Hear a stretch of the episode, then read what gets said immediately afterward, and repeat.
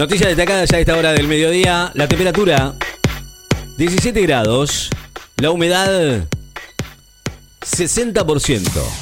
Vientos del norte a 42 kilómetros en la hora.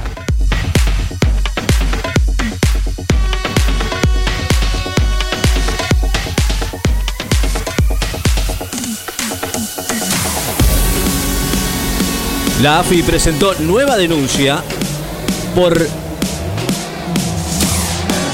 por administración fraudulenta en compras y contrataciones. La interventora de la Agencia Federal de Inteligencia, Cristina Camaño, presentó una nueva denuncia penal ante la justicia federal vinculada con compras y contrataciones por parte del organismo y pidió que se cite a indagatoria al expresidente Mauricio Macri. Argentino Juniors suspende los entrenamientos por seis casos de coronavirus. Argentino Juniors anunció hoy que suspendió los entrenamientos del plantel profesional por prevención, ya que en los últimos testeos se detectaron seis jugadores con resultados positivos en coronavirus. Sin los refuerzos del Estado, el sector no estaría en pie, afirmó un empresario turístico. El director general del Hotel Provincial de Sierra de la Ventana, Martín Olaverri, afirmó hoy que sin los esfuerzos del Estado, el sector no estaría de pie a raíz de los 172 días de, inactividad por la pandemia del coronavirus. Ojalá podamos tener hoy un entendimiento, aseguró Negri, sobre la modalidad de las sesiones. El presidente del interbloque de diputados nacionales de Juntos por el Cambio, Mario Negri, se mostró dispuesto a llegar a un acuerdo con el oficialismo para que el Congreso funcione y, que, y dijo que la oposición quiere que el principio de la presencialidad no se pierda y que la virtualidad sea la excepción. Fiscalía Jujeña imputó a 10 personas por intento de usurpación de tierras. 10 personas de las 30 detenidas ayer cuando intentaban usurpar tierras de propiedad privada en el barrio Alto Comedero de la ciudad de San Salvador de Jujuy fueron imputadas por el titular de la unidad fiscal especializada en delitos menores al fiscal Aldo Lozano. La Universidad de Bahía Blanca hará de manera virtual la muestra de carreras de nivel superior. La Universidad Nacional del Sur de Bahía Blanca realizará el 22 de septiembre una nueva edición de las muestras de carreras de nivel superior y en esta oportunidad será de manera virtual a raíz de la pandemia del coronavirus, se informó hoy oficialmente. Francisco calificó a Benedicto XVI como un revolucionario. El, Papa Francisco calificó a su antecesor Benedicto XVI como un revolucionario por muchas cosas que hizo y dijo en un pasaje del libro Entrevista Terra Futura, escrito por el escritor y gastrónomo italiano Carlos Petrini, fundador de Slow Food, publicado hoy. Hubo un solo positivo de coronavirus en River y se trata de un juvenil de la reserva. River arrojó un solo caso positivo de coronavirus en la división reserva, luego de haber sido sometidos a test en el regreso a los entrenamientos, ya que el entrenador Marcelo Gallardo decía incluir a algunos de ellos en la lista de buena fe para la Copa Libertadores que se va a reanudar en una semana. Baez va a ser trasladado a prisión domiciliaria en lugar a determinar después de la audiencia con el tribunal. El detenido Lázaro Báez va a ser trasladado nuevamente para cumplir con la prisión domiciliaria concedida por la justicia una vez que se resuelva cuál será el domicilio, en qué se concretará la medida, luego de los incidentes que anoche impidieron su regreso en un barrio privado de Pilar. Yesa propuso extender la temporada de verano para descomprimir la alta concentración en enero. El intendente de Pinamar, Martín Chesa, propuso descomprimir la alta concentración de gente en el verano mediante la extensión de la temporada desde noviembre hasta marzo o abril.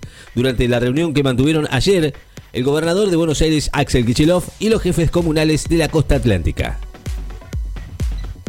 El argentino Sampaioli vuelve a Villa Belmiro con DT de Mineiro para jugar ante Santos.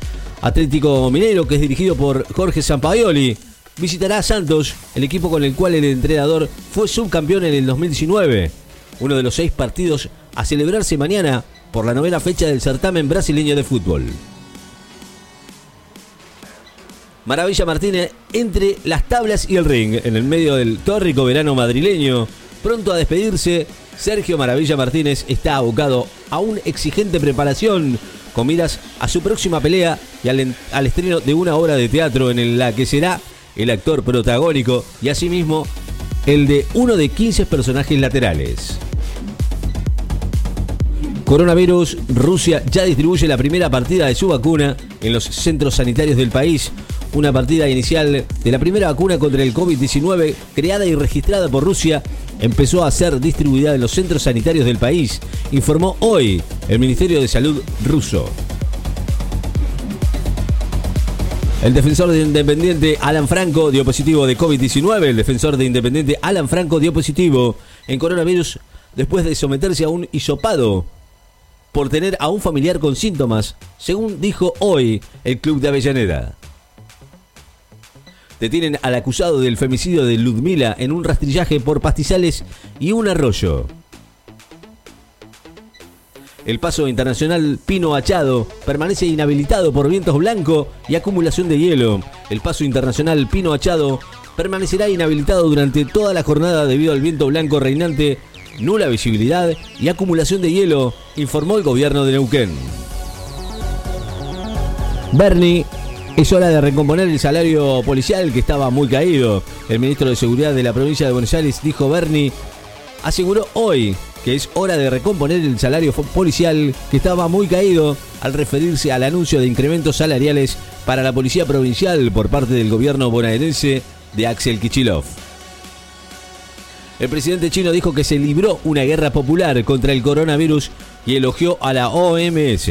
El presidente de China, Xi Jinping, dijo hoy que su país libró una guerra popular contra el coronavirus y se diferenció de Estados Unidos al alabar el liderazgo de la Organización Mundial de la Salud para enfrentar la pandemia en una ceremonia oficial realizada el mismo día en que se anunció que no quedan contagiados locales entre los infectados activos. Egipto superó los 100.000 casos de coronavirus. Egipto superó los 100.000 contagios de COVID-19 tras sumar 178 positivos en la última jornada, informó hoy el Ministerio de Salud. Informan 50 nuevos fallecimientos y son 10.179 los muertos por coronavirus en la Argentina, así lo informó el Ministerio de Salud. 50 nuevos fallecimientos por coronavirus, lo que elevó a 10.179 la cifra de muertos desde marzo pasado, con una tasa de mortalidad de 223 personas por cada millón de habitantes y de letalidad del 2,1% sobre los casos confirmados. En la ciudad de Necochea, el COVID-19 registró un nuevo caso positivo en las recientes muestras y 20 dieron negativo. Como lo adelantaron hoy, el nuevo caso registrado es de un profesional que trabaja en La Dulce, pero no reside en esta localidad. Según el reporte nocturno de este lunes emitido por la municipalidad, se registró un nuevo contagio y el total de casos positivos desde el comienzo de la pandemia es de 89, de los cuales 55 recibieron el alta y 3 han fallecido. En total, 31 casos, 676 personas en aislamiento, 97 casos sospechosos y 3 muertes.